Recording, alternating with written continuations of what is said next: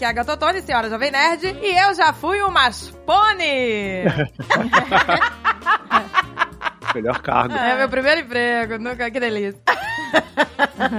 Pois, aqui é a Andréia, portuguesa. E se eu fui uma chefe Michael Scott, eu nem me lembro. a gente nunca sabe, né? Podemos ter sido, não sabemos. Ah, eu com certeza fui, mas eu nunca, nunca, nunca percebi.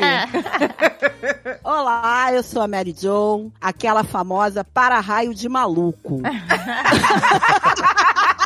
Gente, tem gente que atrai, né? Tem gente que atrai maluco. A Mary Jo, é, ela é imã pra maluco mesmo. Eles gostam de mim. Por isso que é minha melhor amiga. Olha aí. Ela traiu. Ai, meu Deus. Aqui é o Guga e eu tava olhando aqui minha carteira de trabalho e não tem nada, tá tudo em branco. Eu fiquei sem saber o que falar. Carteira em branco, Guga? Você nunca foi um empregado? Nunca tive, nunca tive, não. Nu- Nunca tive. Eu tenho um estágio só que tá assinado, mas o estágio é só tipo um- uma anotação lá, não conta, né? Tamo junto, Guga. Olha eu também. Nunca teve um, né? um- Eu nem sei onde está minha carteira de trabalho, pra Ah, começar. a minha também não, já se perdeu há muitos anos. Ah, também. Nem, e nem quero saber. Aquela música, eu não nasci. Tô brincando. Bota Até aí. Parei. Vambora de moto. É.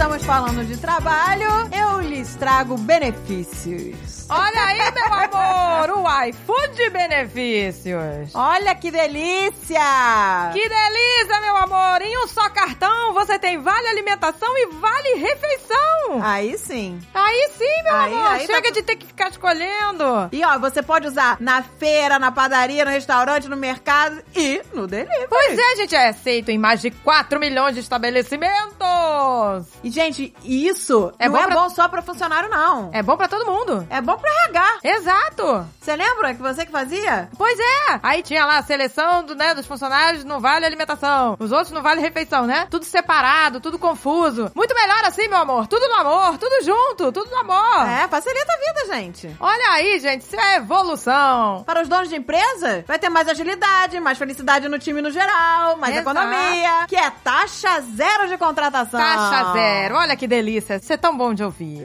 Olha aí, gente, as pessoas com o iFood Benefício Zelo, os colaboradores têm a liberdade de escolher o que e onde comer. É isso que eu quero, gente. Eu só penso em comer. Exato, aí você não precisa mais trocar de restaurante ou desistir das compras na hora que passar no caixa, né? E presta atenção, você funcionário, você pode indicar o iFood benefícios para sua empresa. Exato. E se a sua empresa, a empresa que você trabalha, fechar o contrato através da sua indicação, você pode ganhar até mil reais. Olha no, aí, meu no amor. seu iFood benefício. Fala lá com o seu RH, com o RH da sua empresa. Gente, vai lá, indica. Tem link na descrição pra fazer a sua indicação. É isso aí, meu amor, são muitos benefícios. Se a sua empresa achar legal e fechar, você já garante aí mais milão na palma do seu cartão. pois é, gente. Que beleza. Olha aí, você vai ter vale alimentação e vale refeição num só cartão. Isso é um paraíso, tudo no amor.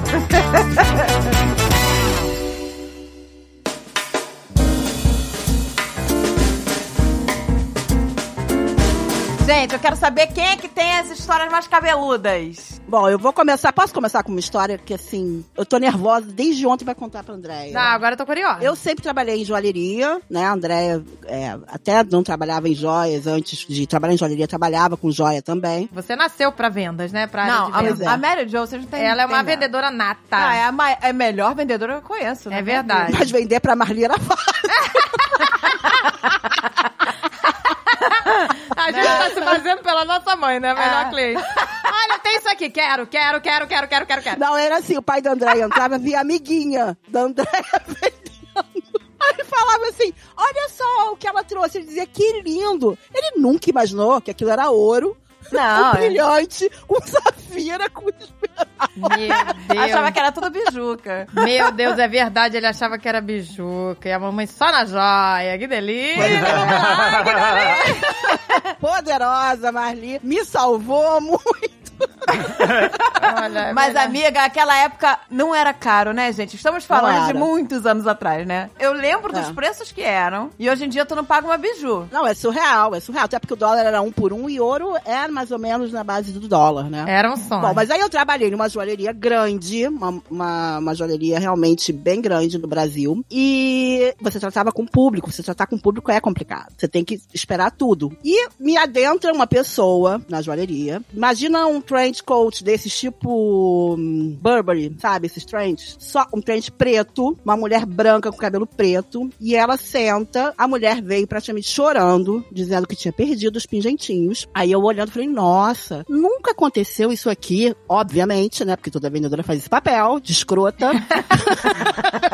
Gente, isso nunca aconteceu. não. Daqui a pouco, ela começa a chorar, dizendo que ficou muito doente e que a tal loja, ninguém ligou pra ela pra saber como é que ela tava. Aí eu já comecei a ficar meio assustada. A mulher Não, ficou... peraí. Primeiro ela entrou dizendo que perdeu a- o pin. Perdeu o o... pingente. Aí eu falei, nossa, isso nunca aconteceu aqui, não sei o que. Aí, daqui a pouco, a amiga, ela sentada, olhava pra mim, começou a chorar. Aí eu comecei a ficar preocupada, ela, porque ninguém, ninguém ligou pra mim pra falar nada, pra saber como é que eu tava. Eu falei, você me desculpa. A gente não sabia, tem que falar nessa hora, tem que falar, a gente não sabia que você tava doente.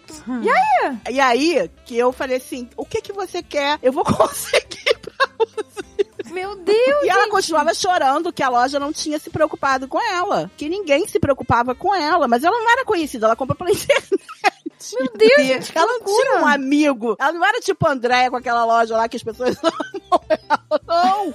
Aí eu entrei, falei pra minha gerente, falei, pelo amor de Deus, o que é que eu faço? Ela falou, dá desconto, divide em 10 vezes. Olha, essa é uma boa tática, hein, amiga? Vou pagar de maluca agora. Ó. Não, mas a mulher tava muito mal, amiga. A mulher não tava bem, não. A mulher tava muito mal, tá? Ela tava chorando, ela tava. Aquilo ah, não era normal. E é doido, né? Meu Deus, gente. E vem sempre em mim, cai sempre em mim. Não vai cair em outra pessoa. A pessoa olha na loja e fala, é aquela ali. Que eu quero. Quero ser Tinha atendida um- por aquela ali. Meu Deus. Tinha um que ele tinha uma franjinha cortada, tipo índio juruna. Lá em cima, o cara vinha com um terno da- e com uma- um broche da OAB. Um broche da OAB. Da OAB, que ele dizia que era advogado, ele entrava dentro da loja, eu acho que ele, acho que ele se fantasiava. Ele entrava na loja bem nervoso. Eu quero falar com ela. Ai, meu Deus. Aí ele pegava, Com broche. Quem é que usa broche da OAB? Que cafona, né? É coisa ridícula. Eu, olha, ele olha pegava, eu quero ver joias para minha mãe. Aí eu pegava aquele monte de bandeja, ele separava, e eu, e eu ficava com medo dele me bater, dele ficar nervoso. Então eu separava tudo que ele queria.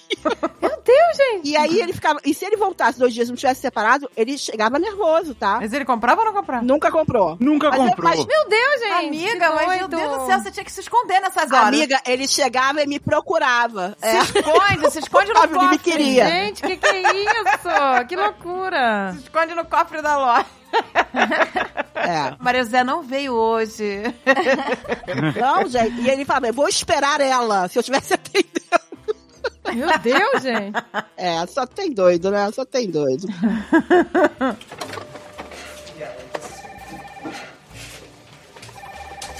Mas, amiga, eu lembro de uma história que você me contou.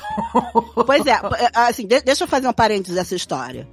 Você nessa vida não precisa ter memória. Você precisa ter melhor amiga. Porque a tua melhor amiga acaba sendo a tua memória que você carrega ela na vida. Ah, é, a Andréia lembrou A dela. Andréia lembra de coisas minhas. E não é a primeira, tá? Ela falou, amiga, você tem que contar essa história. Eu falei, vamos contar você? Você apagou da mente, né? A- ela trabalhava numa loja, numa joalheria de um shopping. Já não, não morava mais no Rio, tava morando em São Lourenço. Aí falei, amiga, eu tenho que te visitar. Ela, cara, mas eu tô no trabalho. Eu falei, não importa, na hora do seu almoço a gente vai se encontrar. E aí eu fui encontrar com a Mary Jo no horário de almoço dela no shopping, pra gente almoçar junto no restaurante. Chegando lá, a Mary Jo tava desesperada. Ela tava desesperada, ela falou, amiga, não sei se eu vou ter coragem de voltar pro trabalho hoje. Você não sabe o que, que eu fiz. Eu falei, amiga, pelo amor de Deus, o que você fez? Ela, amiga, eu tô há muito tempo de dieta, eu não tô mais, sabe, conseguindo raciocinar direito. A Mary Jo tava numa super dieta, toda certinha. Toda, toda. E aí, simplesmente chegou uma amiga, uma colega de trabalho dela, que tinha assistido a festa do filho um dia antes. Sobrou uma caralhada de brigadeiros e doces e ela resolveu levar pras amigas. Olha que delícia! Esta criatura que tava lá, né, em Na abstinência. abstinência? Não pode botar, né, um pouquinho de A mulher deixou todos os doces guardados no cofre da loja, porque o cofre da loja não é um cofrezinho, né? É você entra no Você cofre. entra, como se né? de banco, né? Aquela coisa que você entra. E aí a mulher deixou o- os doces lá e falou para as pessoas: olha, tem docinho lá dentro, deixa lá pra quem quiser. Essa maluca me pega um doce pra provar. E aí, sabe como é que é? Aí vai lá no cérebro direto o açúcar. Não, ficou a pupila dilatou, Dilatou. 100%. Mary Jo se enlouqueceu e comeu todos os doces. Meu Deus. Gente, totalmente Caramba. normal acontecer na minha vida. Totalmente normal. E ela- aí você apagou da mente isso porque foi traumático. Não, mas eu me lembro que ela falou assim, amiga, eu me tranquei no cofre e, E comi comi tudo. tudo. Oh, gente, meu Deus. Gente, muito, muito natural de acontecer. E assim, eu com doce viro estelionatária. o doce que faz bandida. Sim, e ela chegou lá no restaurante que a gente ia almoçar do shopping, ela falou assim, amiga, eu tô sem fome nenhuma, que eu já comi todos, todos os Ah, brigadeiros com a olha mulher. aí. E ela tava sem graça de voltar pra casa. Eu falei, liga pra loja, avisa que você tá passando mal, que você vai ter que ir direto pra casa. Pra não encarar, e aí você não fica com a culpa de que foi você que comeu os brigadeiros. Gente do céu. Ah, eu, eu devo ter chegado e falado assim: quem comeu isso tudo? Ai, meu Deus. Imagina aparecer no chão do copo lá. Ai, que delícia. que delícia. Esfregando na cara. Não, mas essa coisa de comida, eu tive uma outra. A primeira loja que eu trabalhei foi uma loja de roupa de surf. Nossa, amiga, essa eu não lembro. E aí, eu virei responsável logo da loja, que eu acho que eu sou uma pessoa que as pessoas têm confiança em mim, não sei como. Não, amiga, é que você é sinistra nas vendas, você é sinistra. É, pois é. Aí, tipo, eu entrava na parte da manhã e tinha um empadão que vendia no refeitório do Barra Shopping, que era o empadão. Todos os funcionários esperavam a sexta-feira pra comer aquele empadão. Que beleza. Justo, empadão é gostoso. Ah, eu amo. Deixei a responsável aqui, falou pra um garotinho que era o estoquista. O shopping abria às 11, falei, meio-dia não vai aparecer ninguém aqui. Fica aí que eu vou lá buscar o empadão pra gente comer. Sempre é gordinho indo atrás da comidinha. E aí, deixei o moleque, cara, numa loja gigante. Quando eu voltei, estavam todos em seguranças.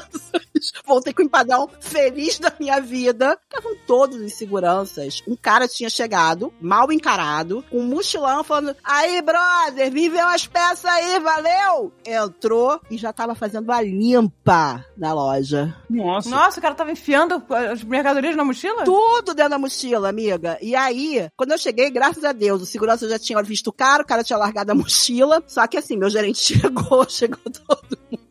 Maria José, o gerente falou pra mim, você saiu com todo mundo. Eu falei, mas era o dia do empadão. O dia do empadão, meu Deus, que delícia. Aí deixou, um- deixou um, ga- um novato lá. Não, deixou com o estoquista. O estoquista que nem era Era um, vendedor. Meu a, a- Deus. gente, era um menino, era um garotinho, tadinho, magrinho, singelo. Tadinho. Mas e aí, você foi demitido ou não? Demitida nada. Depois, eu era responsável, virei subgerente. E aí, um dia também chegou roupa lá pra caramba. Daqui a pouco chegam os meninos. Chegou pra mim, mas Zé, tem umas meninas roubando lá embaixo. Aí eu falei, tá roubando? Aí desci, olhei pras meninas, fiquei olhando assim pra elas. Quando elas saíram, ela roubou. Fui atrás. André, você sabe que eu tô amiga maluca, né? Eu sei. Fui avisando pros seguranças, a menina roubou, ninguém fez nada. Daqui a pouco, elas saíram do New York, era no New York essa loja. Quando eles olham, tô eu do outro lado da Avenida das Américas, gritando. Eu sou maluca. Meu Deus, Jo. As meninas correndo na frente, eu, pega ladrão! Eu encurralei as meninas numa rua. Falei, vocês roubaram, tem câmera. Fiz um- um Um auê. uma pressão em cima delas. Elas tinham roubado, elas ficaram tão assustadas com a louca da Maria José correndo e berrando Meu pela Isabel. De noite, de noite. Mas, Mary Jo, você se arriscou, meu Deus. Não, o gerente falou pra mim, você nunca mais faz isso. Mas a primeira reação foi correr atrás e pegar a roupa e trazer de volta. Meu Deus, Mary Jo, que doida. Mas os seguranças mesmo no do shopping não fizeram nada, porque você não pode, Não né? fizeram parar- nada. É que você não pode acusar uma pessoa, né? Você tem que pegar no flagra. É, aí, pois é. Essa é a Mary Jo, né? Corre atrás na vida. Meu Deus, a doida! Tá maluca.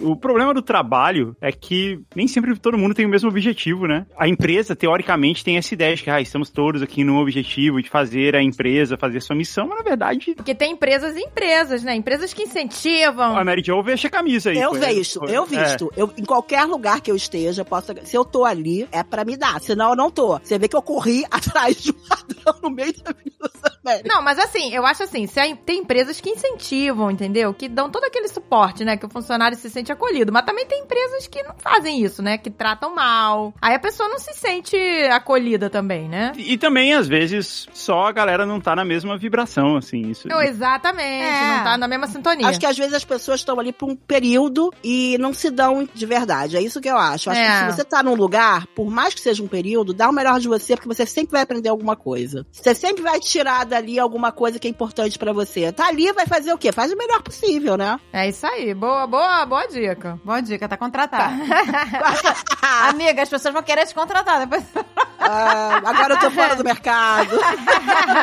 Ah, agora, agora ela tem o próprio negócio. Pois é. Eu trabalhava numa agência e teve uma vez que eu, eu saí de férias. Foi meu primeiro ano, depois do meu primeiro ano trabalhando na agência, eu saí de férias. E quando eu voltei, teve uma redistribuição, assim, de quem ficava com cada trabalho, com cada cliente. E eu fiquei com o pior, porque eu tava de férias, né? Não tava lá pra escolher. E eu fiquei, assim, não com as piores pessoas, não era isso, assim, mas era com o cliente menos importante da empresa. E eu tinha essa ideia de, putz, eu vou fazer, vou tentar tirar o máximo desse cliente aqui, pra que eu me garanta aqui, né? Por causa disso, eu topava qualquer coisa, assim. Tudo que o cliente pedia, eu fazia, assim. Eu, eu, eu só dizia assim, Você falava, é possível. é, era, era isso. Eu corria atrás de fazer as coisas funcionarem, porque se eu deixasse esse cliente perder importância e, e se esse cliente não mandasse mais job pra empresa, eu ia perder meu emprego. Eu, eu tinha essa ideia, eu vou fazer esse cliente ser o cliente mais importante da agência. Mas pra fazer isso, eu acabei dando muita. Tava dando muita moral pro cliente, sabe? Eles começaram a ter a ideia de que eles podiam fazer qualquer coisa. E aí começaram a tripudiar, né? Aí me ligava, tipo, 7 da manhã, me ligava 11 da noite, me ligava no fim de semana, pedia coisa urgente, ó, preciso disso aqui pra amanhã. Aí eu mandava o negócio no prazo, aí passava dois dias, e aí você olhou, ah, não, não tive tempo de olhar ainda. Ai, Nossa, poxa, gente. E aí, teve uma vez, nessa época, eu atendi esse cliente, mas eu estudava ainda, eu tava na faculdade ainda, eu tava tentando me adaptar à ideia de estudar e trabalhar ao mesmo tempo, mas eu tinha ficado muito tempo sem emprego, sabe? Eu tinha ficado muito tempo sem trabalhar, então o meu trabalho era a coisa mais importante pra mim. E por conta disso, eu comecei a me dar mal na faculdade, assim, eu comecei a perder umas provas e tal. Eu tava enrolado na faculdade. E aí, era 10 da noite, eu tava na faculdade ainda, esse cliente me liga e fala assim, olha, amanhã é o aniversário de 15 anos da empresa, e a gente precisa fazer um logo comemorativo. Não acredito. Só agora vocês lembraram disso? Meu Deus. Um dia antes. Foi exatamente o que eu falei. Eu tentei falar do jeito mais amigável possível, mas eu, eu tentei passar essa mensagem. Falei, olha, se fosse assim importante nesse nível, todo mundo teria lembrado antes, né? Não, tipo, faltando duas horas pra essa data chegar. e ela falou assim: não, mas é muito importante, a gente tem que fazer e a gente tem que estar com isso no ar amanhã de manhã. E assim, eu até fazia os textos, né? Eu era meio que o coordenador, o gerente dessa conta. Eu era o gerente dessa conta, só não tinha o cargo de gerente, né? Mas eu era o gerente dessa conta. Eu até fazia os textos, porque eu era redator, mas eu não fazia design. E esse é um trabalho, fazer o logo é um trabalho que eu precisava de ter um designer pra fazer. E aí eu falei, olha, eu posso até amanhã providenciar isso logo cedo e tentar fazer, tentar trazer algumas opções para você, mas se é importante da maneira que você está dizendo, a gente devia poder trabalhar um pouco, pensar alguns conceitos, trazer, pelo menos ter um dia para a gente trabalhar nisso. Ela falou, não, de jeito nenhum. Eu preciso que você se vire, acorde todo mundo aí, trabalhe no meio da madrugada, porque amanhã de manhã o presidente não sei quem tá aqui e isso tem que estar no ar. Eu teria que 10 da noite, saindo da faculdade, Loucura. teria que falar com um monte de gente na empresa e eu tava muito enrolado no- na faculdade. O Eric tinha acabado de nascer, eu tava Nossa, o Eric já tinha nascido. isso foi a gota d'água. Eu fiquei muito puto, não transpareci isso pro cliente, mas eu liguei pro meu chefe, falei pra ele que eu tava muito puto e falei, ó, isso é um absurdo, isso não faz sentido, eu faço tudo por esse cliente, mas agora eles estão abusando, não sei o quê. E o meu chefe me deu razão, ele falou assim, não, ó, você tem razão, E eu acho que o que você devia fazer é dizer que não vai fazer. Porque era isso que eu queria. Eu queria autorização pra falar, ó, não vou fazer. É, porque não tem Exato. como, gente. Não importa o que você diga, não será feito. Amanhã eu falo pra você. E ele também ficou meio puto de eu ter ligado pra ele, né? Já há 11 horas. Exato, né? Já, já foi, né?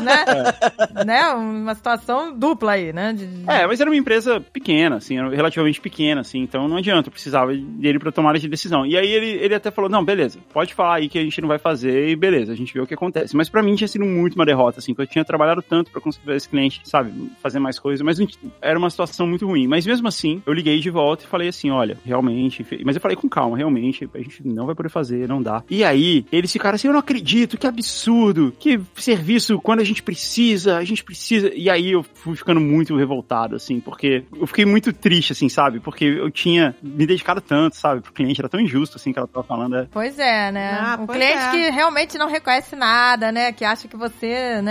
Era uma situação muito ruim, assim, porque de todos os lados era uma derrota, né? Se eu topasse fazer era uma derrota, se eu não topasse era uma derrota. Se eu topasse e o cliente achasse bom era uma derrota, porque eu ia estar deixando o cara Tripudiar mais ainda. É. Foi É, só uma situação só de derrota. Ainda tive o, o cuidado, assim, de não explodir com o cliente, embora era isso que eu quisesse fazer, né? É, eu só falei assim, não vai dar, não vamos fazer. Eu ouvia, eu ouvia ela me xingando um tempão, assim, eu falei, não, me xingando não, né? Mas, mas sendo injustamente dura comigo. E aí eu falei, ó, eu não vou fazer. E aí ficou por isso mesmo. Ela falou, quer saber? Então eu vou passar pra minha outra agência. E eles tinham uma outra agência lá que fazia umas coisas mais offline, fazia umas coisas mais de papelaria, um negócio bem. Não era de ter uma agência, assim, né? Era um trabalho mais de, de, de birô gráfico, assim. Eu vou passar pra essa outra agência fazer esse job. Aí eu falei, bom, pode passar. Vai com Deus. Azar o seu. É.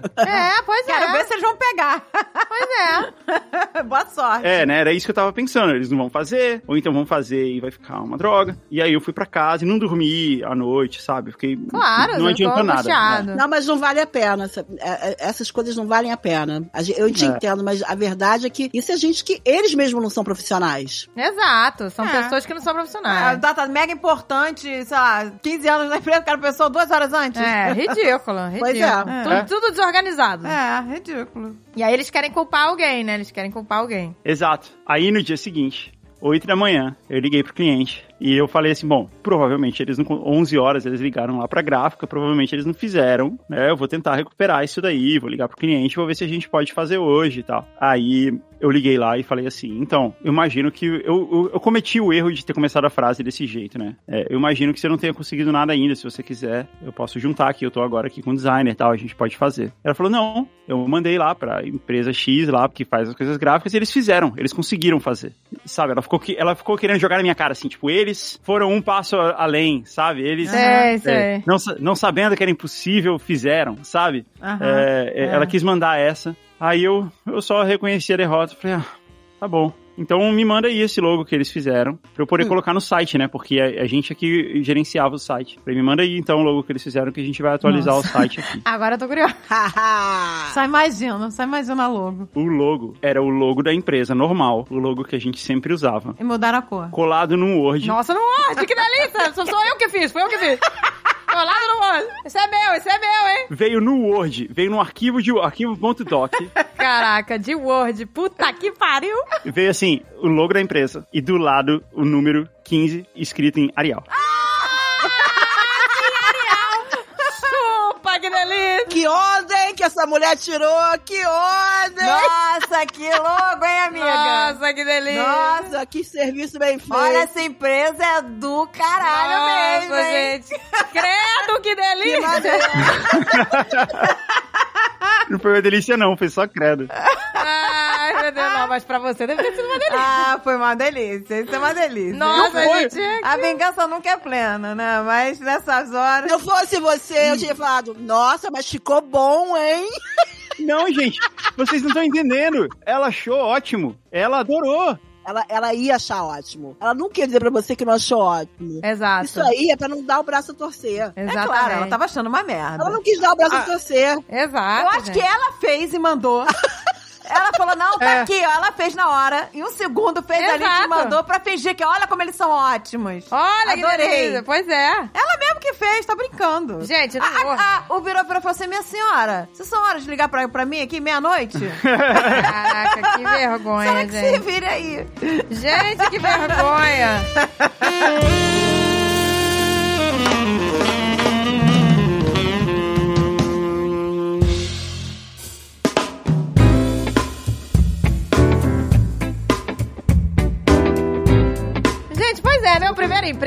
eu tava fazendo faculdade e fui estagiar. Um amigo meu ofereceu um estágio pra mim e era maravilhoso, porque eram só quatro horas por dia. Era lá na Lapa, era num clube famoso. Era. Será que pode falar o nome? Toca só a musiquinha. Eu trabalhava nesse clube, que era lá na Lapa. E aí- É. e aí, pô, era maravilhoso, porque eram só quatro horas, aí eu ia pra lá e dali ia pra faculdade, então era perfeito. Mas aí, gente, assim, eu tava, né, cheia de gás, porque você tá, né, querendo, né, ideias novas, oxigenadas, né, você é um jovem. Você quer provar que é bom. É, assim, eu nem era, nem, nem tinha como provar nada, porque era meu primeiro emprego, mas assim, eu tava querendo, né, fazer alguma coisa. Mas o estágio lá era tipo assim, era uma parada, era um cabide de emprego, sabe? De, de- que o pai dele trabalhava lá. Então, assim, a gente não fazia nada, sabe? E eram três pessoas, era eu, ele e um outro cara lá, e o outro cara era mais velho, assim. Aí ele ficava assim, ele pegava tipo uma página amarela, não sei, e ficava concentrado assim, com a cabeça baixa, sabe? Com a mão na testa, fingindo que tava muito trabalhando, sabe? Só que tá dormindo. É aquele E que aí- trabalha de óculos escuros, Pois né? é, cara, e eu ficava. e eu ficava, não, gente, vamos, porra, vamos fazer acontecer. Tipo, e o garoto tava tipo, Agatha, relaxa, sabe? Fica aí no computador, jogando Tetris, sei lá.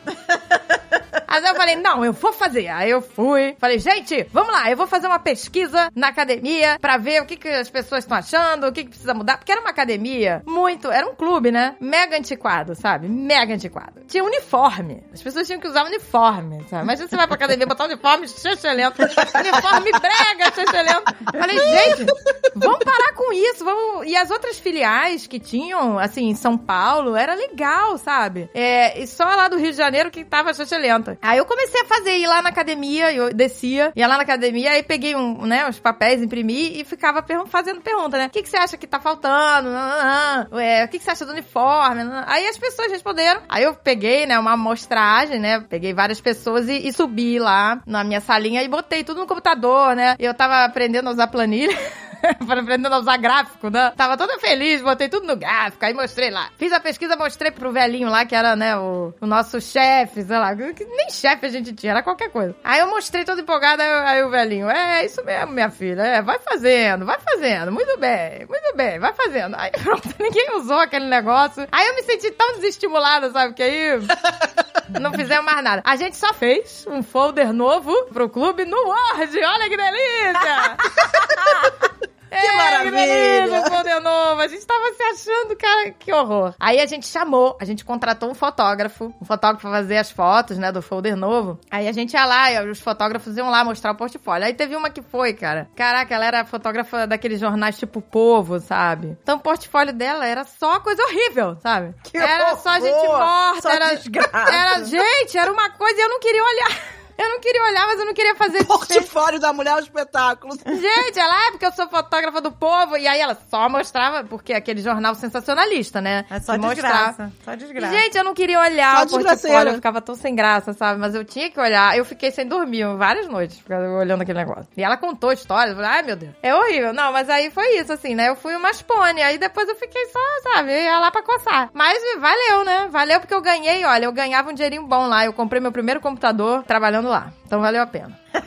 mas tudo no amor. Tudo no Fui amor. a spone, mas tudo no amor. Eu me lembro que a primeira entrevista de emprego que eu fui fazer foi era pra trabalhar numa loja. Numa loja lá no Rio Sul. Eu lembro. Aí, a primeira entrevista que eu fui fazer, tava uma galera lá. E aí, o cara que tava fazendo a seleção, né, das meninas, das vendedoras, ele olhou pra mim e falou assim: Nossa, mas você é a cara da Flávia Alessandra. Lembra dessa atriz? Lembro, claro que lembro. Lembro, lembro. Não sei de onde ele tirou isso. Falou que era a cara da Flávia Alessandra. Cara, todas as meninas que faziam aquelas dinâmicas de grupo, aquela coisa toda, todas as meninas falaram assim: Você acha que a gente tem chance? O cara agora já falou que ela tem a a cara da Flávia Alessandra. Caraca. Então, o que a gente fizer aqui não vai adiantar nada, não sei o quê. Eu falei, gente, mas eles vão escolher três pessoas.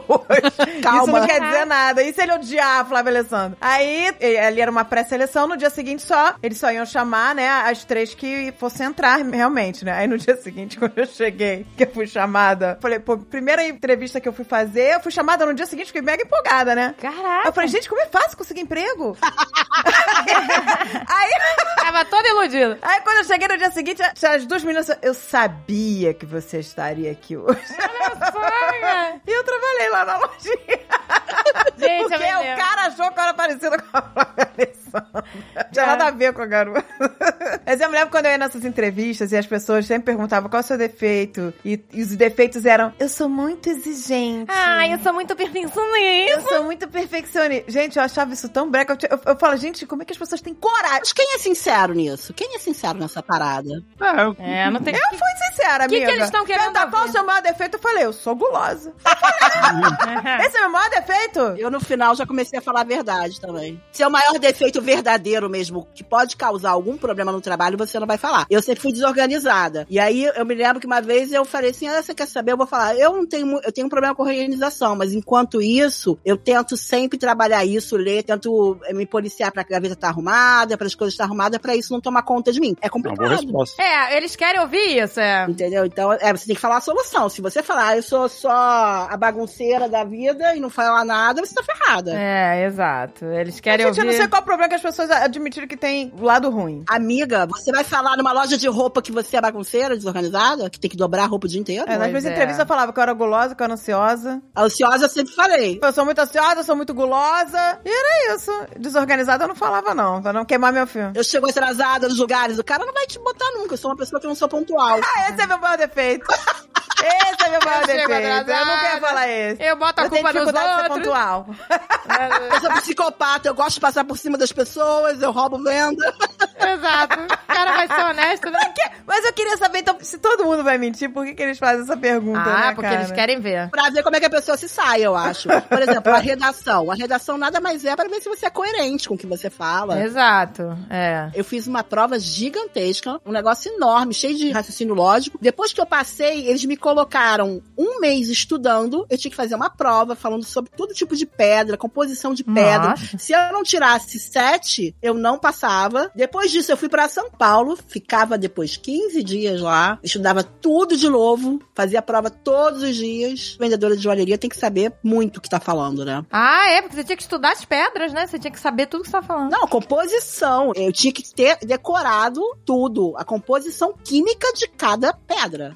Gente, não sabia não. A dureza de cada pedra. Todos os tipos de lapidação. E, e não é só isso, não. Segurança. Cara, sabe o que era nessa joalheria? Era terror psicológico, porque assim, você- eles tinham muito medo de ser assaltados ou alguma coisa. Eu chegava em casa, eu tinha que ligar pra eles e tinha que mandar uma senha pra eles que tinha programado. Por exemplo, arroz com feijão. Se eu não falasse arroz com feijão, é porque eu tava em perigo. E eles iam mandar todo mundo atrás de mim. Gente. Tá certo, amiga, porque... Só que o problema é quando você ia pra algum lugar ou você esquecia. Tem dias que tem dias que três horas da manhã a gerente me ligava porque tava todo mundo atrás de mim, porque eu esqueci. Meu Deus. Mas tu esqueceu de quê? De mandar a senha? De ligar, de ligar, porque tinha que ligar, falar com segurança todo santo dia, na entrada e na saída da loja. Chegando em casa e saindo de casa. Ah, mas que vocês trabalhavam com joia, né, amiga? Nossa, gente. Mas já aconteceu assim de você tá. É. Não, é, de roubo. é. Cara, já aconteceu uma mulher, ela é inclusive de família de político. Ela foi logo de manhã lá na loja, eu era gerente, subgerente da loja, eu fazia a contagem da loja toda de manhã. E aí eu experimentei nela os colares. Quando eu fui contar a loja, depois que eu atendi ela, tava faltando um colar que eu mostrei pra ela. Ai, meu Deus. É. A pessoa, gente, é muito cara de pau, né? Mas não tem câmera, essas coisas? Ah, peraí,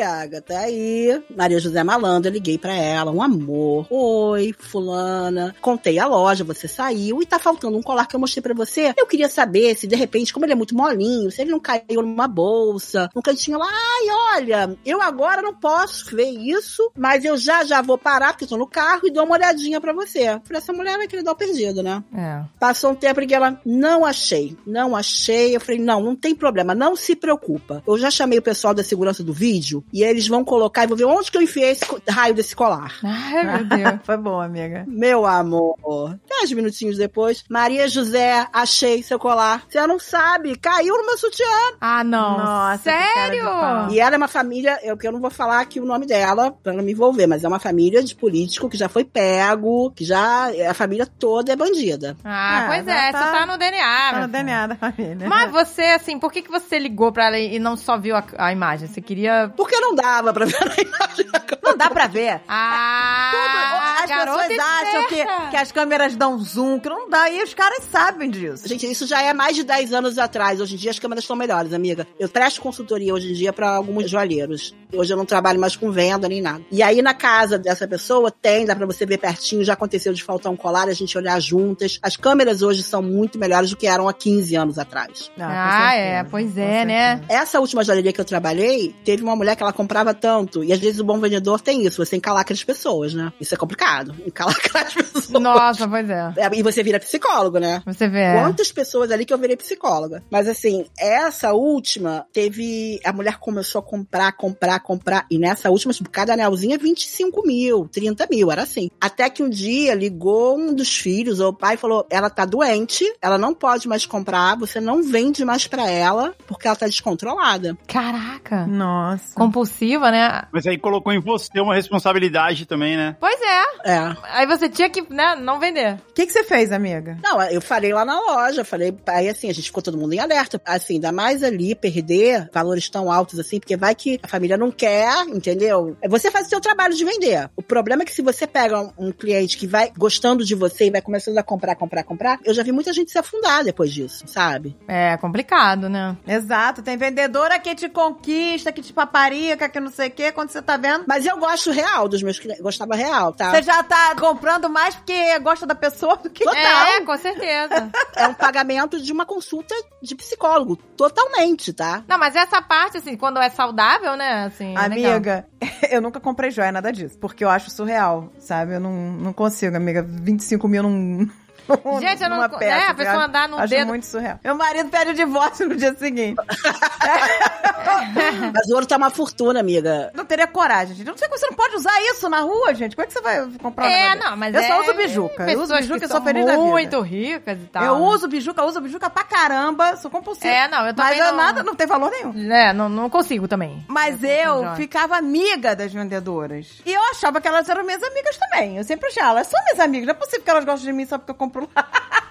Eu me envolvo de verdade. Eu, eu me envolvo de verdade. Eu tenho carinho de verdade pelas pessoas. Não moro mais em Curitiba. A loja que eu comprava não existe mais. Eu sou amiga até hoje. Ah, então é sincera, a gente se sincera. liga, a gente se fala. E, nossa, amigona, uma quebra galho da outra. Às vezes tem, sei lá, aniversário da minha sogra pra me ajudar. Me ajuda, É, vai lá, não, compra um negócio pra mim. Ficou amizade mesmo, Ficou gente. amiga Mas de que cria um verdade. vínculo, pois é. Mas eu comprei muito, eu comprava, porque eu achava tão surreal as, as metas, às vezes eu comprava pra ajudar elas. Fada madrinha da galera. Eu ficava, que absurdo essas metas, meninas! Que desculpa mais esfarrapada pra comprar. Cadê o Dave pra eu contar isso pra ele?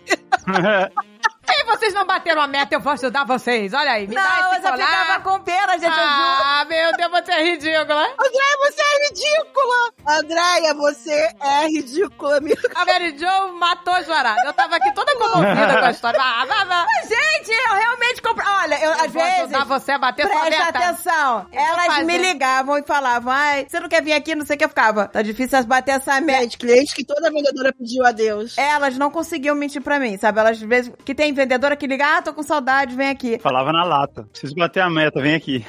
É, ela falava, ela falava, nossa, cara, você não quer vir aqui? Eu falei, não, eu vou semana que vem. Ela, ah, não, se você viesse essa semana, a gente vai fechar, eu queria bater a meta, não sei o quê. Eu falava, essas metas surreais de vocês, não sei o quê. Mas é óbvio, quando eu for chegar, sei lá, eu ia comprar, né? Mas, mas era biju, né, gente? Não era jóia. Ai, E- beleza. Mas eu, mas eu, eu ficava com pena delas. E às vezes eu, eu nem podia comprar depois, entendeu? Podia comprar depois, mas eu ia antes só pra elas baterem a meta. Eu ia pra ajudar assim. E você já ia comprar. O que você fazia pra ajudar era comprar. É. Pra bater a meta.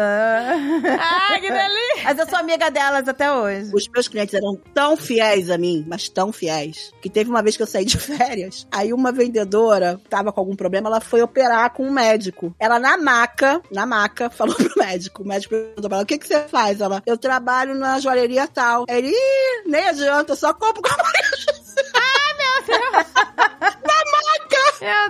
gente, que horror. Ai, meu Deus. É, mas. Não, gente, mas pensa bem, tem gente que é carente, tem gente que não tem, assim, afeto, sabe, na vida, na, em casa, e às vezes só recebe carinho assim, entendeu? Né? Com o vendedor indo no salão, né? Por isso que eu falo, um bom vendedor, gente, ele cativa as pessoas. É. De quando você entra numa loja e você é maltratado, é uma burrice sem fim. É uma burrice. Idiotice, vai fazer outra coisa. Que você pode estar jogando fora o melhor cliente da sua vida. É verdade. Porque se eu for maltratada uma vez num lugar, eu nunca mais volto. É verdade. Agora, é. se eu for bem tratada, ferrou. Posso É. ficar, né? Pra você ser vendedor, você tem que gostar de gente. É verdade. Gostar mesmo. Ali é o teu trabalho, o lugar de você tá sorrindo, tá bem. Não tá afim disso, amigo? Vai trabalhar na frente do computador, vai trabalhar em outra coisa. Mas pra trabalhar com gente, você tem que gostar de gente. É verdade. É. Eu me lembro que quando eu trabalhava com meu pai, né, nas festas, a gente tinha que sorrir tanto, né, que assim, que até doía a boca, sabe? Porque você tem que estar sorrindo no palco, sabe? Aí tinha uma outra cantora que ela já tava mais de saco cheio e tal. Teve um dia que ela tava mega séria, olhando pro relógio, no em cima do palco, olhava pro relógio, sabe? Eu falei, não pode, gente. Você tem que sorrir. surreal. Você tá numa festa, você tá num casamento, sabe? Você tem que estar animada. Não interessa se você tá cansado. A minha gerente falava assim: é que nem o avião caindo. As aeromoças estão todas com cara de tranquila, tá tudo um reboliço. E vocês estão sorrindo com cara de Mas tranquila. é, gente. de felicidade. Essa última joalheria que eu trabalhei, a dona da joalheria entrava na loja, olhava pra mim e falava: Maria José, me ajuda aqui a passar dessa Ah, meu Deus. Viciada no Candy Crush. Amiga, eu tomei tanto ódio do Candy Crush que nunca chegava na fase. Quando eu chegava, ah, eu cheguei na fase 500, tinha mais duas, três mil. Aí foi que me dando ódio aquilo que eu deletei. Esses dias veio uma, mensa uma, uma lembrança no Facebook da Dolores, mãe do Dave, falando assim: Oi, Maria José, me ajuda a dar uma dica pra passar da fase tal. A Dolores sempre me mandava umas mensagens assim: Como é que eu passo da fase não sei quanto? Ah, eu deleto. Quando o negócio começa a me irritar, eu deleto. Qualquer dia, eu vou deletar o buraco online. Amiga, por que que você não joga mais buraco online comigo? Eu não sei, amiga, porque eu acho que você tá sempre ocupada com a Carol. Olha a mágoa. Eu não, eu não jogo com ninguém, eu jogo, sabe, com, com pessoas estranhas. Inclusive é um barraco que o Dave me vê que eu tô já com cara feia assim, digitando rapidinho demais. Ele, a essa hora, você tá com cara feia, digitando rapidinho demais, tá xingando quem? Eu falei, eu só jogo com gente burra. ah, eu fico, nossa, Ai, eu xingo muito. Se é pra jogar assim, vai dormir.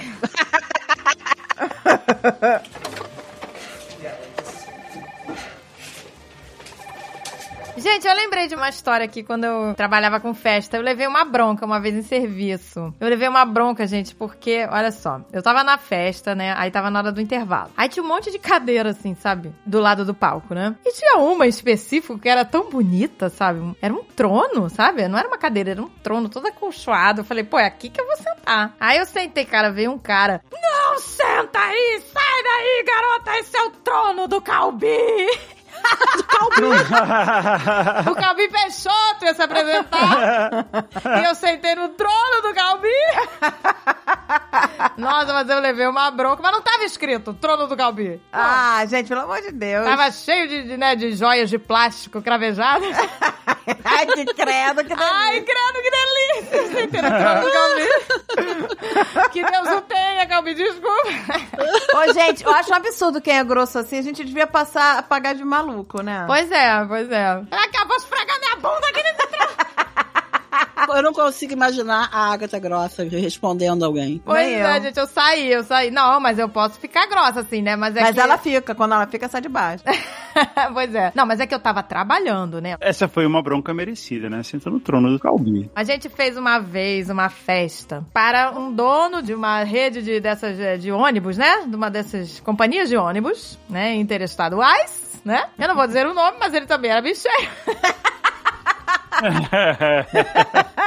não vou dizer o nome, então não tem O que, o que só confirma que ele era dono de uma frota de E vocês ônibus. sabem, né? Que né, É tem, né? bicheiro e dono. Bicheiro tem muito dinheiro, né? Então, era a festa de 50 anos da esposa dele. Então, o que, que ele fez? Ele fechou um hotel em Angra dos Reis. Um hotel cinco estrelas. Fechou na semana do carnaval. Na semana do carnaval, sabe? Assim, é. Tipo, Hotel que tem praia própria, amiga. Meu Deus do céu, milionário. Acabou a terça de carnaval, vamos supor que fez a festa quinta, sexta, sábado, domingo, entendeu? Quatro dias mais da semana do carnaval. Quer dizer, não deve ser barato, né? Não, na semana do carnaval, que é o quádruplo do preço, Pois é. Gente, uma fortuna. né? E que eles têm certeza que o hotel vai estar lotado. Então, Então foram quatro dias de festa, loucura total, todos os convidados de graça lá, né, comendo e bebendo à vontade. A gente não ficou lá todos os quatro dias, porque tinham bandas famosas também se apresentando, né? A gente foi é, uma banda, né, sem ser famosa, né, uma banda de festa, e a gente foi pra lá e, se hospedou só uma noite, né, pra gente poder trabalhar lá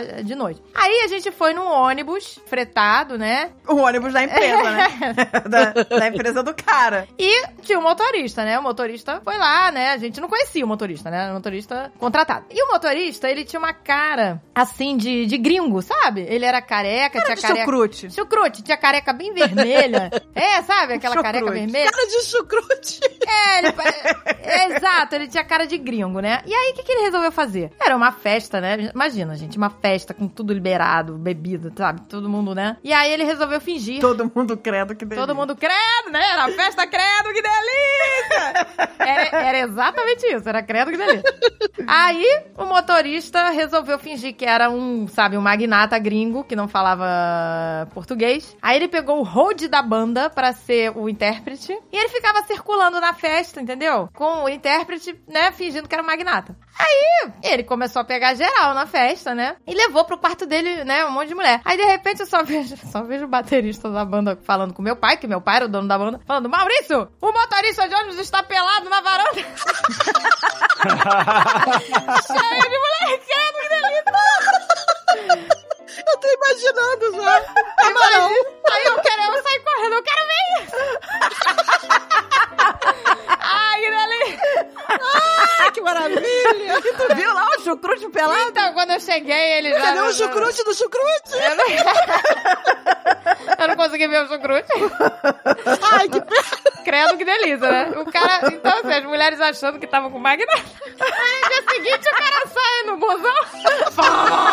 No dia seguinte, né? Levando a banda de volta pra casa.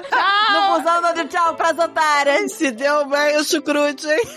Tchau, otárias! Ai, que delícia. Deve ter, deve ter dito tchau, gostosas! Valeu! Ai, meu Deus, que delícia. O cara se deu bem, o cara faz Deu pé. bem. Ai, meu Deus. Que maravilha. Tá parecendo esses sugar daddy, sabe? Esses sugar daddy que tá tendo. Tem um que finge que é sugar daddy e fala que vai me depositar o dinheiro depois, na segunda-feira. Agora com o Pix eles estão ferrados.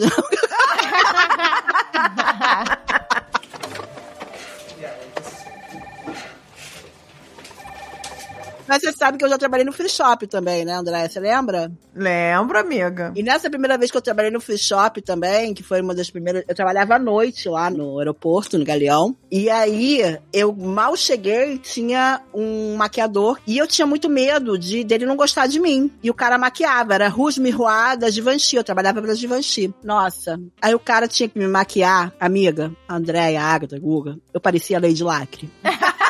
Adoro. Eu tinha que oferecer o batom Rouge Miroir, que era um batom vermelho de vampiro, pra todas as pessoas que desciam dos aviões. Parecendo a Lady Lacre. E depois, 11 horas da noite, eu pegava um frescão do aeroporto Galeão até a barra, maquiada igual a Lady Ai, que delícia. Mas você conseguia, amiga. Aposto que to...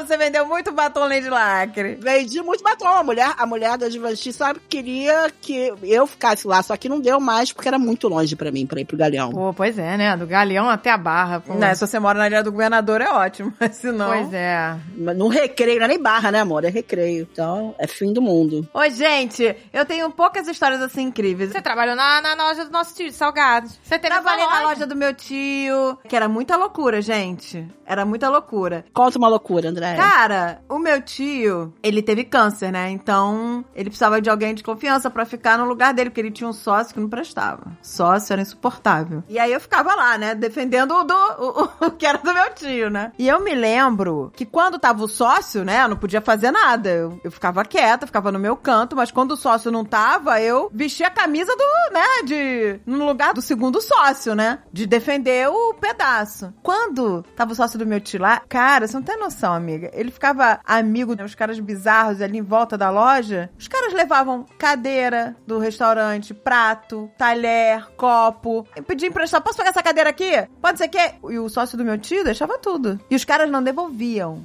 Nossa, E gente. quando não estava o sócio do meu tio, quando tava só eu, os caras, ah, vou pegar essa cadeira aqui. Eu falava, não, não, não, pode ir largando. Deixa isso aí. Isso aqui é do estabelecimento, não pode levar lá pra fora. Que que é isso, garota? Quem é você? O dono da loja me, me empresta? Eu falei, mas ele não tá aqui. E hoje a responsável sou eu, então o senhor larga, por favor, a cadeirinha aí. Isso, tira a patinha daí e segue seu rumo. Nossa, os caras me odiavam. Os caras me odiavam.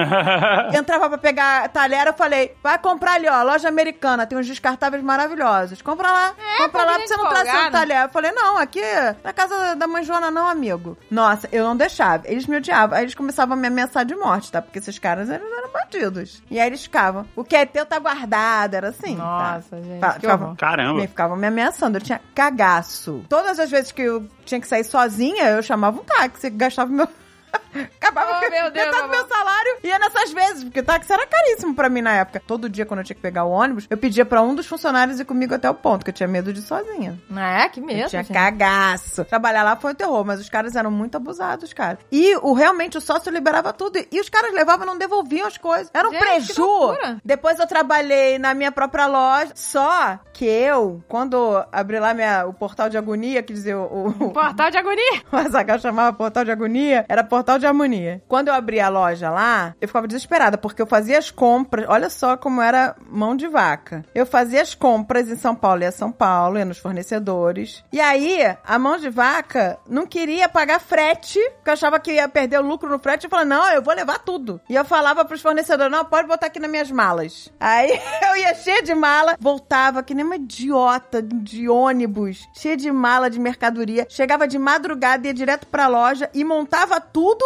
Nossa senhora. pra no dia seguinte tá tudo arrumado com preço especificado, a vitrine pronta. Carregava 300 sacolas sozinha, é, né? sacoleira. Você sabe que meu sonho era conhecer essa loja, né? Você falava tanto dessa loja. Pois é, era linda Era a loja. linda, amiga. Amiga, eu tinha sonho de conhecer essa loja. Você Eu achei uma dia, eu achei no outro dia umas fotos, do- eu vou postar depois no, no Ah, Insta. posta! Era postar. linda. Ai, quero ver. E eu ficava, eu chegava de madrugada e eu ia direto pra loja, botava preço em tudo, virava à noite, chegar no dia seguinte, já tá tudo com preço, a vitrine pronto começar a vender, né? Porque eu ia quase toda semana comprar mais mercadoria, comprar mais mercadoria. Então não podia demorar pra botar mercadoria, botar preço, nada disso. E aí eu me lembro que teve o final do ano na galeria, né? Não era um shopping, era uma galeria, né? Uma cidade de interior. No Era, era a do- única galeria que tinha escada rolante para subir. É escada para rolante subir. só pra do- subir, pra descer. As pessoas tinha. iam lá. Era a única loja maneira da É um cidade. clássico. Não, gente, isso- olha, as pessoas iam lá na galeria só pra subir na escada rolante, porque era a única. Tinha gente,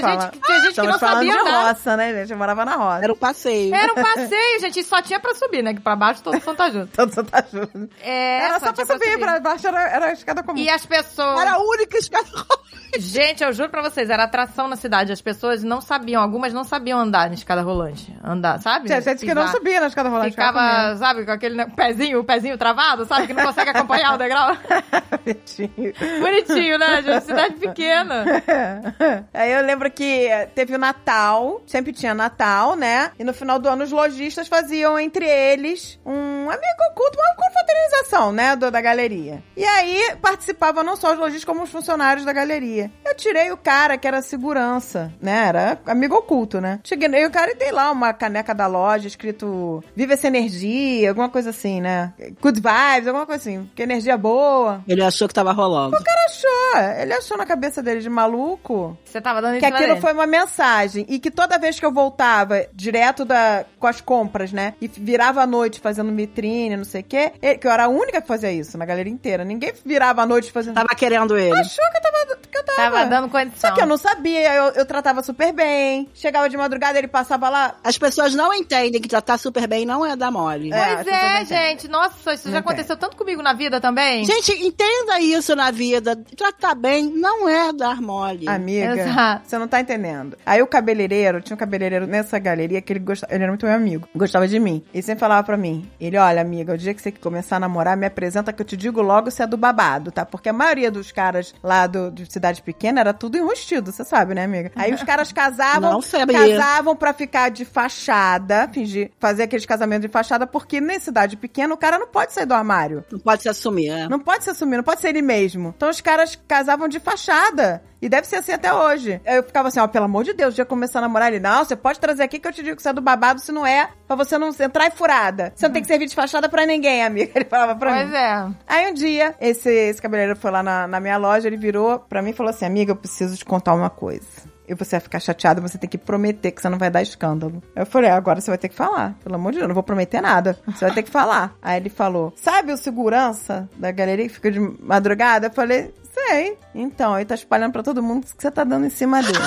Ah, meu Deus. Amiga, eu virei um monstro. Ele, ah, você não pode falar que foi. Eu falei, eu não vou falar que foi você. Mas acabou a vida desse cara. Naquele momento, ele falou assim: espere eu sair da loja. Ai, meu Deus, gente, que vergonha. Aí esse meu amigo saiu da loja, eu saí, tranquei a loja. Aí meu avô, eu me lembro que meu avô tava dentro da loja esperando eu terminar pra voltar comigo pra casa, né? O vovô tava vindo na galeria e falou: Ah, minha filha, eu vou te esperar pra gente voltar pra casa junto. Eu virei e falei assim pro meu avô: Vô, senta no banquinho. Eu tenho umas pendências, eu tenho umas pendências pra resolver. Senta no banquinho. Aí meu avô, minha filha, Pegue seu o que banquinho. tá acontecendo? E saia de fininho, né? Aí o cara tava de segurança naquele momento, no meio do. Eu não quis saber, amiga. Eu virei e falei assim: Como é que tá, Fulano? Tudo beleza? Tô sabendo de umas novidades incríveis. Tô sabendo que você é um tremendo de um babaca. Porque ele era casado. Nossa, que horror. Aí ficou falando que eu tava dando em cima dele. Ai, que horror. Espalhando, né? Porque, mas é porque eu morava em cidade pequena e era mãe solteira, era prato cheio, né? Prato cheio, pra... Era carioca É. que veio de fora. Carioca já tem fama de ser mais atirada. Pois, Pois é, é. tem fama. Eu fiz um escândalo. Aqui você não trabalha mais, que eu não quero ver a sua cara mais nem pintada. Nossa, mas eu fiz um escândalo, chamei o síndico. O síndico da galeria, era- a loja dele era do meu lado, né? E aí eu chamei, você vem aqui ouvir essa história. Não sei o que. Foi o cara, em vez de estar trabalhando, fazendo o serviço dele, não sei o que. Que vergonha. Não, aí meu avô ficava, calma, minha filha, calma. Eu falei, calma não, avô. Eu não vou deixar esse cara ficar.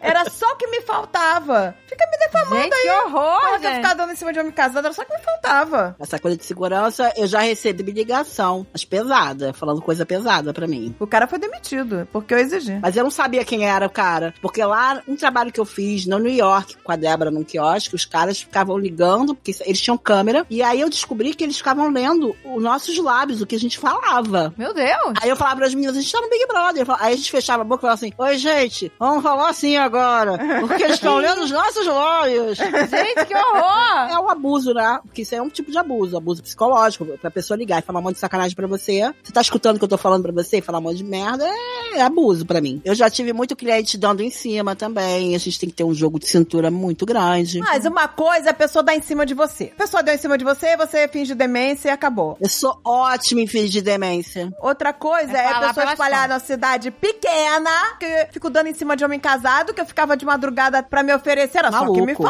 faltava. horror, gente. Maluco. Que putaça, fiz um escândalo. E eu queria, eu ia pra cima dele e meu avô me segurava, minha filha, calma, minha filha, calma.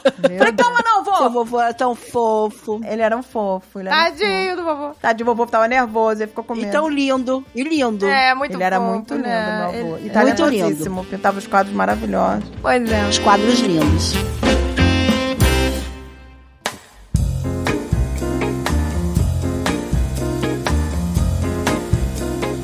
Gente, eu achava que eu era a best boss ever.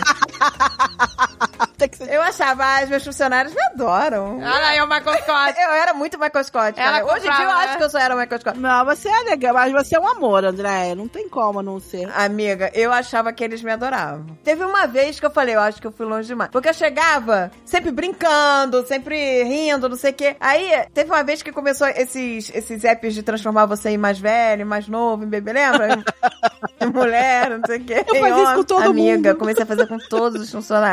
Tinha horas que eu olhava porque eles estavam com um sorriso amarelo já, sabe? Ai, meu Deus. Acho que eles não estavam gostando. Que olha o Michael Scott. Cara, e você é a chefa, não podiam nem rir de você. Não, eles tinham que. Não, eles tinham que parar de fazer o que eles estavam fazendo pra entrar na parada. Eu falei, não, vamos pegar o fulano mais velho! Ai, meu vamos Deus pegar o fulano de mulher! Vamos pegar... Aí tem uma hora que eu olhei, o cara tá com um sorriso amarelo. Ai, gente, que chato. É, né, o chefe Michael Scott mesmo, você noção. Eu achava que eu era ótima. Ai, gente, eu era boazinha também. Poxa, eu achava que... Mas é porque acontece que eu e a Andréia, a gente é muito palhaça. Chega uma hora que a gente fica meio retardada. Você sabe o que eu fazia lá na loja? Eu passava trote fingindo que era um cliente. Oh, meu Deus. Eu passava trote pras meninas. Oh, meu Deus. Uma, uma vez ficou puta, não queria olhar na minha Oi, Você gente. ligava reclamando, amiga? Ela falava assim: olha só, eu comprei um anel com você. E esse anel, aí começava a inventar uma história que tinha tudo a ver, que podia acontecer. E eu fiz isso em todos os trabalhos. Meu Deus, Eu sou retardada, gente. Eu não sou uma pessoa normal. E eu rio de chorar essas coisas. É muito bom. Ai, meu Deus do céu. Aí uma vez a Tati passou um trote pra mim, escroto também. Fiquei desesperada. Gente, eu nunca passei trote assim pra funcionar. Mas eu rio de volta. Eu aceito a brincadeira de volta. Quando você faz, você tem que aceitar. Geralmente nas empresas a galera faz isso com quem tá chegando, né? Com quem é, É, novo. pois Passa- é, com quem já dá logo uma assustada. Gente, eu me lembrei de uma última história. Eu tava na loja, né? No, na nossa loja. E aí tinha chegado caixa, muita caixa. Eu tava arrastando as caixas. Arrasta a caixa pra lá, tira as camisas, das, conta as camisetas, bota no lugar. Ah, Eu tava, sabe, eu tava toda suada, esculachada, de moletom, sabe? Moletom rasgado, de tênis todo ferrado. Aí eu lembrei que eu tinha hora na clínica que eu fazia tratamento pro cabelo, pra não ficar careca. Nossa, você tá completamente maluco. Aí eu falei, meu Deus, a, eu tenho embora. Agatha, olha, a Agatha tava de sacanagem. O Dave falava, Agatha, não há necessidade. Eu tava o Pereirão, sabe o Pereirão? Do, a Agatha não combinava nada com nada. Ela pegava o sapato verde, a meia rosa, a calça roxa, a blusa vermelha. Tava rasgado com o tênis. Agostinho E aí Carrara. eu fui pra um lugar chiquérrimo. Agostinho, cara, total. Era a clínica Murici, lá em Curitiba, é toda Nossa, chique. mega chique. Numa família muito nobre de Curitiba. Você foi daquele jeito, suada? Eu fui daquele jeito, de moletom rasgado, de eu tava arrastando caixa, e aí fui com, com sapato. E aí eu entro no elevador, eu fui de táxi, né, correndo. Aí entrei no elevador. Marli Pira. Não, minha mãe ia A minha ter- mãe teria ia ter chorado. Minha mãe um teria ataque chorado. Marlizinha Pira na batatinha. Ah, minha... Nossa, ela fica pra Minha morrer. mãe fica, minha filha, não ensinei vocês assim. Nossa, gente, aí eu tô lá esperando o elevador, aí vem chegando no estacionamento um jaguar, aquele jaguar, aquele carrão, né? Aí sai uma mulher de casaco de pele. Que era a dona da clínica. Aí eu entro no elevador. Dá um dinheirinho, minha filha. Gente, eu entrei no elevador com ela. E eu, ai, boa, boa noite, tudo bem? Eu vim fazer aqui o tratamento. Aí eu tava tão desconfortável. E aí eu vi, sabe, de rabo de olho, né? Quando você vê a mulher me olhando de cima a baixo. Ela não conseguiu disfarçar. Nossa senhora. Ela devia estar, né, tipo... Ela devia estar, vamos aumentar os preços, gente, tá barato. tá barato. Nossa, eu fiquei tão sem graça, eu me lembrei disso. Mas vendedora de joalheria se acha milionária, tá? Sabe quantas que chegaram, chegava cliente lá e elas olhavam de cima a baixo? que horror. Por isso que eu ganhava todos os clientes. Eu tinha cliente que juntava o dinheirinho pra comprar o relógio que me amava do fundo do coração. Tá porque eu tinha prazer de pegar aquele cliente que eu sabia que era mais humilde e tratar ele igual o rei, meu. amigo. Exato, gente. Mas essa Esse é... que é o certo, gente. Ai, tem uma coisa que me irrita, é isso. É você tratar as pessoas de acordo com, né? E, com o que ela gente- tem, com o que ela não tem. Ah, pelo amor de Deus. E essas vendedoras são umas escrotas. Isso que elas são. Às vezes era um cliente super potencial que vinha comprar um pingentinho e depois comprava, sabe, um anelão, um conjunto inteiro. E elas eram Ah, escrotas. E quantas vezes que eu peguei essas situações. E esses clientinhos, gente, eles são maravilhosos, Pois tá? é, gente. Eles eram maravilhosos. É um prazer que eu tinha, tá? Senta aqui, cafezinho, chocolatinho e ficava íntima, meu melhor amigo. É o teu trabalho, você tá ali pra atender qualquer pessoa que entre dentro da loja. Qualquer Exato, pessoa. é muita babaquice E mesmo que não compre, e mesmo que não compre, o teu trabalho é estar ali pra atender, atendimento. Se você não quer isso, vai fazer outra coisa. Exato, imagina você julgar a pessoa pelo que ela tem, pelo amor de Mas é o Deus. que vai é 24 horas, amiga. eu já Pois fui é. mega mal atendida porque entrei desarrumada aí, né? Não, eu, eu era. Eu gostava é. de sair do galpão. A gente não ia arrumada A pro galpão, gente não amiga. A gente tinha de tênis, de calça legging. E as pessoas tratam diferente. Ainda Porque- mais em Curitiba, que as, é Curitiba, as curitibanas são pessoas- muito é, chiques, é, sabe? São muito chiques, é. Aí, E carioca não é muito assim. Carioca já é mais... Descontraído, né, mais, descontraído, mais praia, já, aquela coisa. já não se maquia tanto, já não sei o quê. Mas as curitibanas são muito chiques. Né, cara. não, mas eu me, eu- as pessoas me tratavam. Olha, uma milionária, uma milionária francesa que comprava com a gente nesse débito de 150 mil, sabe como é que ela se vestia? Todo dia de preto, tênis, ela foi modelo. Tênis, ela já era bem coroa, uma bolsa gigante, acabasse o mundo, ela já tava preparada com a bolsa. Meu Deus do céu. Já saiu um jatinho dali de dentro. Ela de- É, já tinha jatinho particular. A mulher não andava arrumada, tá? E passava débito de 150 mil. Nossa, gente. Pois é, gente. Então, você que é vendedor, se você quer ter um diferencial, meu amor, ou você que atende pessoas, atenda todo mundo igual. Exato, Exato. todo mundo igual, gente. Pô, ficar julgando assim é babaca. Babaca.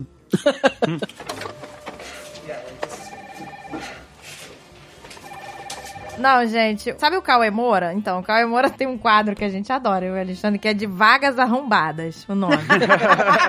que é só... Ô, gente, como tem gente escrota no mundo, cara. O cara bota, assim, aquele textinho, sabe? Você que tem espírito empreendedor e não se prende a essas coisas de, né, trabalhistas. Você que não quer ter, sabe? A gente não dá vale transporte, a gente não dá auxílio-refeição. Mas você, entendeu? Porque o empresário, o verdadeiro empreendedor, ele não pensa nessas coisas. Caraca, filho da puta, vai tomar no cu, cara. Você tá chamando um... Que, sabe? Sabe? Não quer dar nada porque ele tem que ter espírito empreendedor, sabe? Coitado do cara, do, do funcionário que vai lá. do- Não, tem uma que assim, a mulher tava querendo empregada doméstica e botou assim. Ai, gente, é um desabafo, hein? Cadê os velhos tempos? Nas empregadas domésticas que faziam tudo, meu amor. Sabe? Que se submetiam a tudo. Elas estavam sentindo falta desses tempos, né? Então, olha só que absurdo. A mulher falando isso, gente. É, tá sentindo... Não, e falando assim, folga de 15 em 15, dorme no serviço. Isso eu sempre achei surreal. Sabe? É, Ela, ela, ela, quer, tá, com- ela ela tá quer... com saudade da época do. né, Exato, escravos. ela quer um escravizado na casa dela, entendeu? E, e a pessoa fica bons tempos. A pessoa, sabe? Olha, olha, olha que merda, sabe? né? Que, que raiva, cara. Sem noção, né? E a pessoa realmente fala isso publicamente.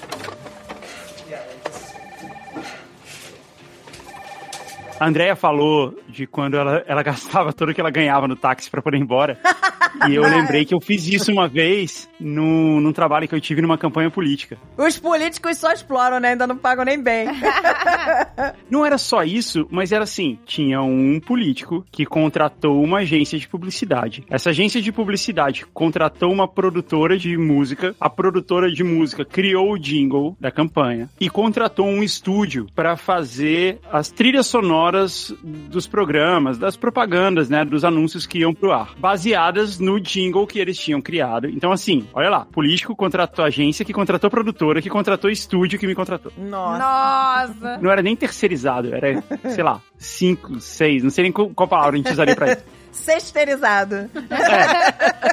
Foi muito legal. O job era assim: olha, você não precisa fazer nada. Provavelmente você vai ficar aqui três meses e você não vai fazer nada. Absolutamente nada. Você tem que ficar aqui à disposição. Porque, assim, pessoal que trabalha em propaganda política, eles trabalham por três meses, quatro meses, quando tem campanha, quando tem eleição. E eles ganham tudo que eles têm pra ganhar. E, e, assim, esses três, quatro meses é direto. É sem horário, sem fim de semana, sem nada. De domingo a domingo, no horário que tem que precisar. Esse é o acordo deles. Nossa, gente. Mas é, você tinha que ficar no local ou você trabalhava home office? Não, não, eu tinha que ir no local, não existia home office nessa época. A ideia era assim, na hora que ele podia ir pra casa dormir, descansar, tomar um banho, coisa assim, eu precisava estar lá de plantão pra ele poder sair rapidinho e voltar. Era isso. Então eu tinha, era um horário bem curto assim, eu trabalhava, eu acho que era tipo das nove da manhã às duas da tarde. Não era muito tempo, mas era de domingo a domingo, durante foi durante dois meses, eu acho. Acho que não foi nem durante três meses. E assim, pagava muito pouco. Mas esse cara ia me ensinar um monte de coisa sobre Pro Tools, né? Porque era, era um trabalho de música, assim, a gente, tava zero envolvido com o lado político da propaganda, era só música. Compor música, editar música, pra colocar, chegava pra gente uma, uma sonora que a gente fala, né, uma narração, ou então uma reportagem que foi feita tal, e você precisava colocar a trilha sonora por baixo disso, uma música, tinha lá as trilhas sonoras já pré-gravadas, você tinha que só colocar ali. Então eu fui, eu topei pelo aprendizado, porque o que eu ganhei, eu gastei no estacionamento do lugar. Meu Deus. Não.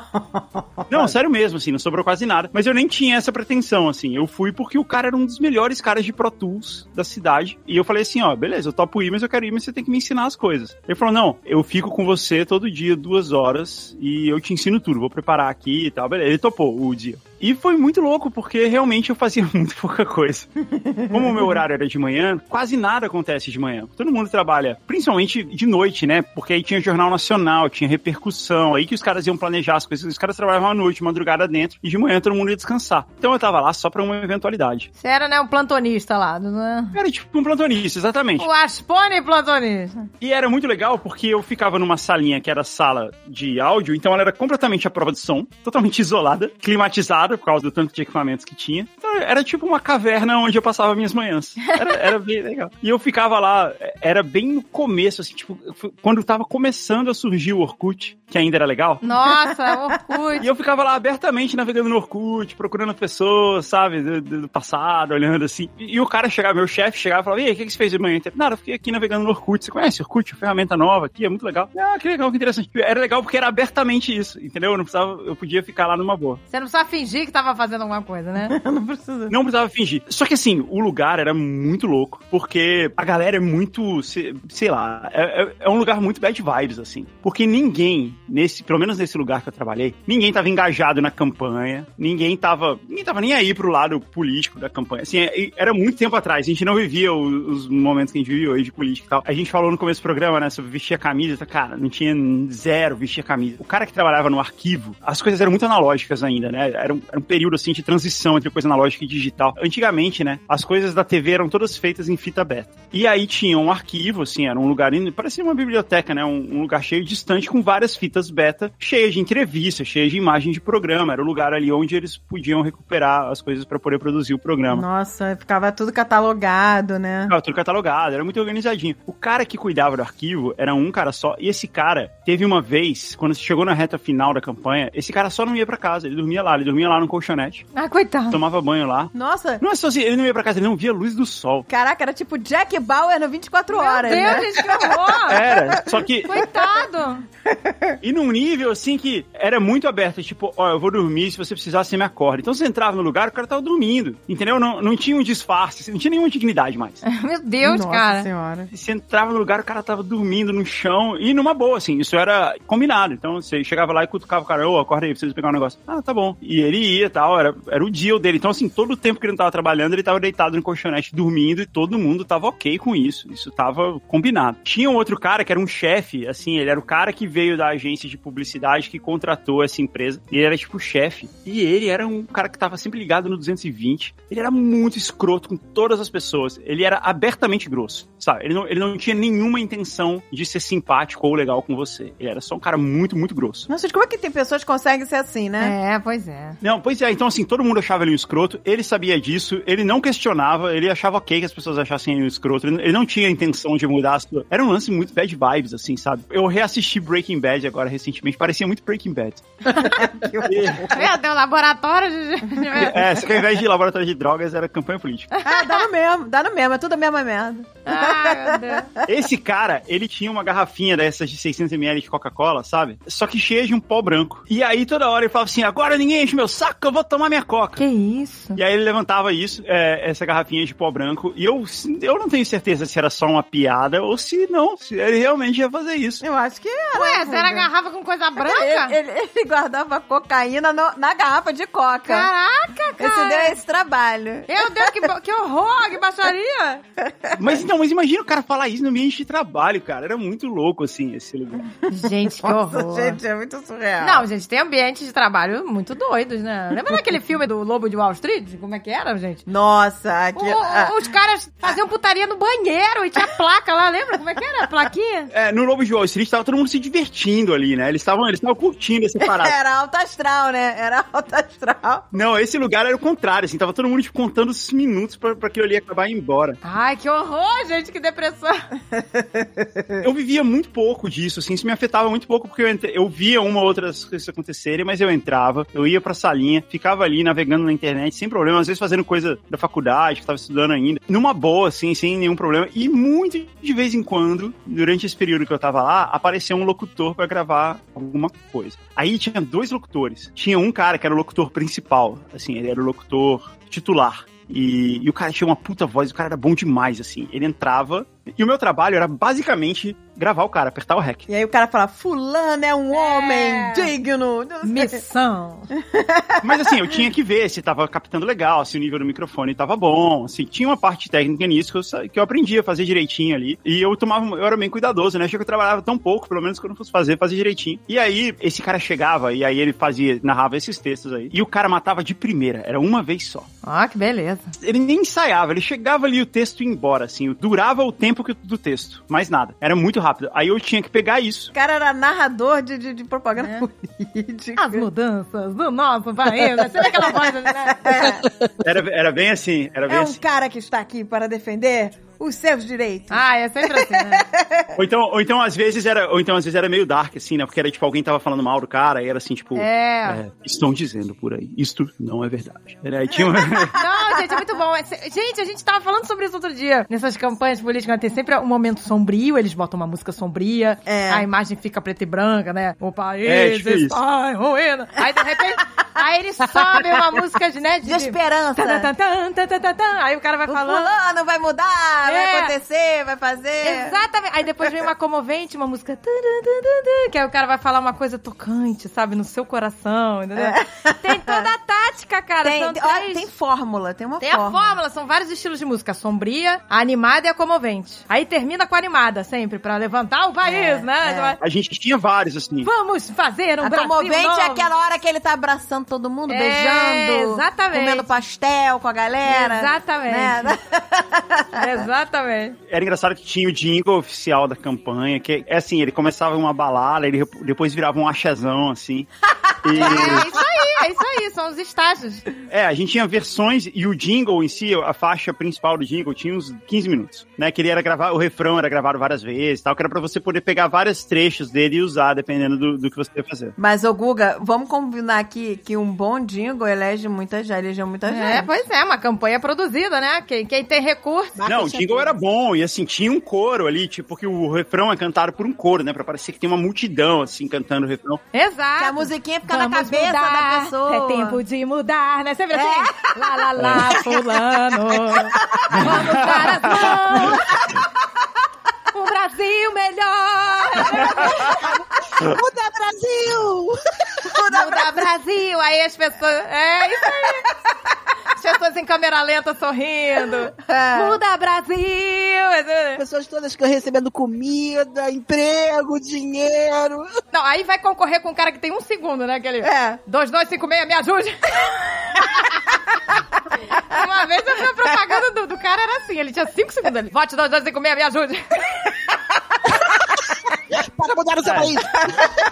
O meu trabalho era gravar o cara, pegar o take bonitinho, fazer o, o arquivo e mandar o arquivo pro pessoal do vídeo. Aí eles iam colocar. Eu, quem fazia mesmo a parada era o pessoal do vídeo. Eu só precisava mandar a narração, captar bonitinho a narração. Numa cabine que a gente ia lá com o microfone bom e mandar pra eles. Aí tinha um outro narrador, ele tinha um jeito muito estranho de fazer as coisas. Por exemplo, ele tinha que falar uma frase dessa assim, né? Fulano vai mudar o Brasil. Aí ele gravava: Fulano, Fulano, Fulano, Fulano, vai mudar, vai mudar, vai mudar, vai mudar. Vai mudar, né? Que saco, cara. E vai mudar.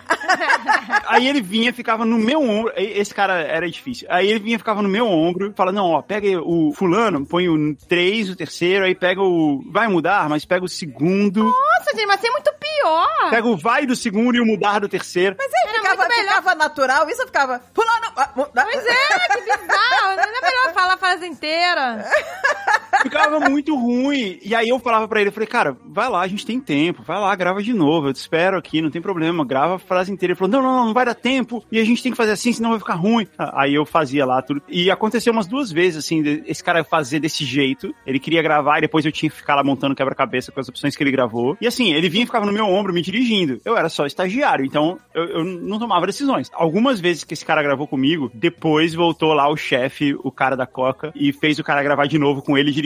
E aí, tipo, to- todo aquele trabalho foi à toa. Mas assim, eu trabalhava tão pouco que não, não foi. Ah, não tem problema. Muda Brasil! Vamos lá, Guga!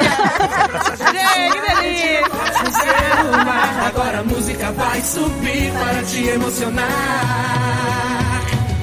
Número, número, número, número, número. Esqueça tudo que eu roubei, mas não esqueça o meu número. Este podcast foi editado por Radiofobia, podcast e multimídia.